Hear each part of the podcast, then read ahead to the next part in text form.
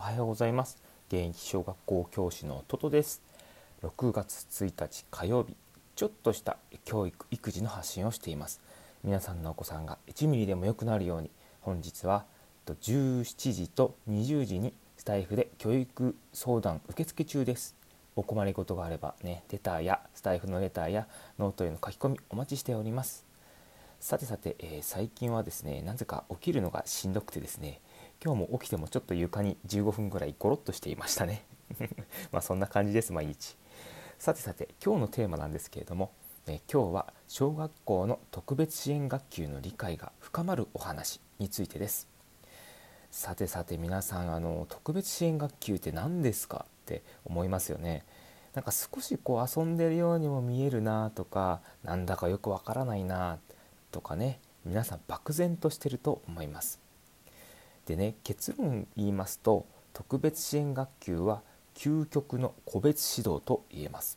もう一度言いますね。結論。特別支援学級は究極の個別指導です。でその理由をね3つ、えー、お伝えします。では3つ挙げますね。1つ目。担任やアシスタントの先生がつきっきりです。で2つ目。通常学級では埋もれてしまう子もいます。で3つ目。明確に力がついたことが保護者にも伝わります。そんな感じでお話ししていきます。でもしねこれよろしければいいなと思ったらいいねやフォローなどねしてくださったら本当に嬉しいです。ちょっと最近ねモチベーションがやばいんでね。やばいってどういうことって話ですけど教師ならやばい使うなよってね。さてでは1つ目いきますよ。担任やアシスタントの先生がつきっきりというお話でしたがと悩まれているならね特別支援学級私はお勧めしたいなっていうふうに思います。あのねこれ特別な部屋ではないんですよ別に。ぶっちゃけ本当に究極の個別指導してるだけであって実はね伸びやすいんですよすごく。でね特別支援学級の教室のと見学とかね、えー、ご相談をね担任の先生とする必要はあるんですがあのですね押してるわけはねやっぱり先生方がしっかり支援してくださるからです。本当もう一度言いますけど本当そうなんですよ。でもちろんいない場合も多少はあるんですけれどもですがほぼ毎時間ある程度見てくださってます。大丈夫そうだったらなんかこう他の部屋に行ったりとか、まあ、8人いるんでね8人いる中の、えっと、中の、えー、子たちを、まあ、2人とか、まあ、3人いないとは思うんですけども、まあ、大体2人でどの子行くかとか相談されてこう動いたりとか、まあ、中にはもうちょっと多いところもあるかもしれないんですけれどでね1つの学級8人前なのでみんなを回るのってやっぱ難しいんですがやっぱりねどちらかのね、えー、と担任の先生かあの特別支援アシスタントっていう2人の先生がいらっしゃるんですけれども必ずどちらかがね顔を出してくださってます。うん、で、まあ、10分とか5分内絶対顔見たり、まあ、状況を把握したりとかですね、うん、なのであの特別支援ってそんな感じなんですよ。うんうん。で中にはね支援の必要のない時間帯も存在するのでねそれはご注意ください。ではでは2つ目です。通常学級では埋もれてしまう子もいます。これすごい話ですよね。埋もれるってっていう、まあ、通常学級っていうのは、ね、例えば3年1組とか3年2組とかのことですね。で通常学級ではね中には必ず何もできずねこう埋もれているっていう子もやっぱりいるんですよ。で時にはねそのまま数年間経ってしまってえー、高学年になったら取り返すっていうのはますます大変になってきます。だからね低学年の、まあ、1年生2年生で発見というか、まあ、しんどそうだったらちょっとねその時点で一度考えた方が、ま、いいかなっていうふうには思っています。でね埋もれてしまってるかどうかっていうのをご心配な方はね担任の先生に腹を割って話す必要があります。ただしあの特別支援学級に入れるかどうかの最終的な判断は保護者の方になりますあの法律上基本的にはねあの保護者が第一義責任者あの教育、まあ、自分の子どもの、えー、教育をするのは最終的には保護者の方が責任があるっていうことに法律的になっておりますのであの私たちはちょっと言えないんですよね。でですね先生によってはやっぱりそういう意味もあって言いにくいんですよ。それとなく伝えている方も中にはいらっしゃいます。まあ、でもねあの、まあ、気分を害されないよう基本的に皆さんとても気を使っていらっしゃるので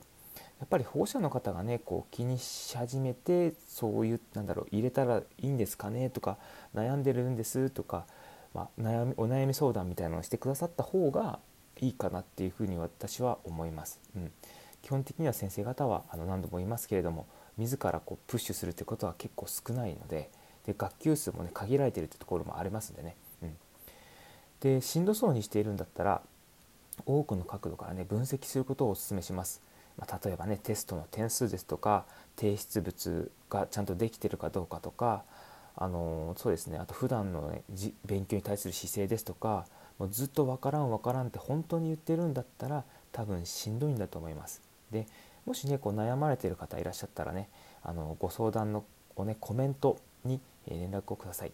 トトにいつでもよろしくお願いします。で秘密はね必ず守りますのででもしねこうなんだろうあの見られたくないよっていうものだったらあの、まあ、ちょっとわからないようにこう何かしらの手立ては打っていくんだね。ではね3つ目明確に力がついてたことが保護者にも伝わる。で特別支援学級では個別に支援をしていますもう究極の個別支援というふうな先ほどもあのお伝えしたんですけれどもそんなことでね、えーと、保護者の方ともね連絡が細やかにとてもしてくださっている先生が多いです。担任の先生がね。担任の先生っていうのは、え特別支援の先生っていうことです。でどの力がね足りなくてどのようなことをして力をつけるかっていうのがはっきりと実は計画されているんですよね。なのであの明確に力がついたかね分かるように実はシステムが出来上がっています。でそして担任の先生のね受け持ちする児童がね8人だからね個別に連絡が取りやすいんですよ。だからあの保護者にもね力がついたかしっかりと報告できるんですよね。安心しますよねこうしっかりとね報告されたら。なので、えっと、保護者の方々もね非常に熱心な方が私は多いなっていうふうに感じています、うん、通常学級よりも多分熱心な方の割合は高いですね非常に、うん、でさてさて、えー、まとめいきますね。3つありました、えー、1つ目なんですが担任やアシスタントの先生がつきっきりというお話でしたね、えー、悩まれているなら私は個人的にはお勧めしたいというお話ででね、あのまあ、特別支援アシスタントと、え特別支援学級の担任の先生が2人がねあのいろんなところに、まあ、各教室に見に行って状況を把握されているのであの割とまあつきっきりな方が多いですよという話です。うん、そういう意味でね。で2つ目通常学級では埋もれてしまう子もいるということでしたね。で通常学級というのは3年1組とかそういうのです。うん、でね埋もれてるかどうか心配だったらね担任の先生にしっかりとねあの相談されてみてください。でもしあのしんどそうな感じでねでもどうしたらいいんだろうって本当にお困りだったら私に、えー、コメントなどえ連絡などね、えしてくださったら受け付けますのでね受け付けるっていうか、うん、あのアドバイスというか、まあ、お話を聞きますよっていう感じです。まあ、正式になんだろう判断するのは担任の先生とかあのごご自身になってくるのでね。うん、で3つ目明確に力がついたことが保護者にも伝わるというお話でしたね。あのまあ、特別支援学級は個別にこう支援をしているのでであの割と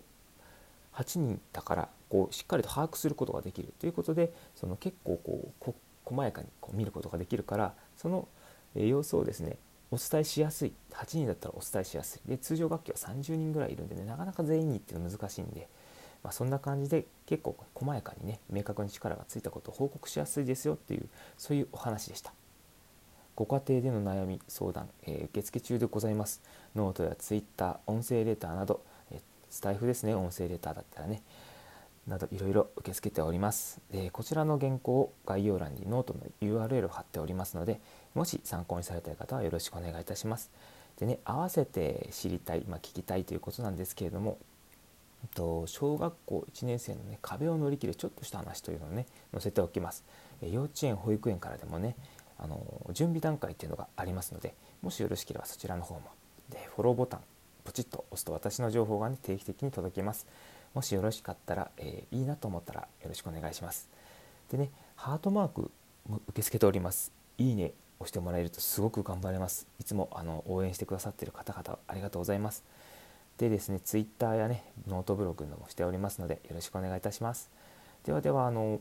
今日一日頑張っていきましょうね。えっ、ー、と、今日は何曜日でしたっけ？火曜日か。いつも何曜日だっけ？と見ながら見ちゃうと疲れるんですよね。6月に入りましたね。皆さんあの、まあ、湿度も高くなりますけれども、まあ、じめっとして嫌だなとか雨降るなって思うかもしれないんですけれど私は個人的に喉が潤っていいなというふうに思っています。なんだそらって話なんですけど。ではでは皆さんいってらっしゃいませ。失礼いたします。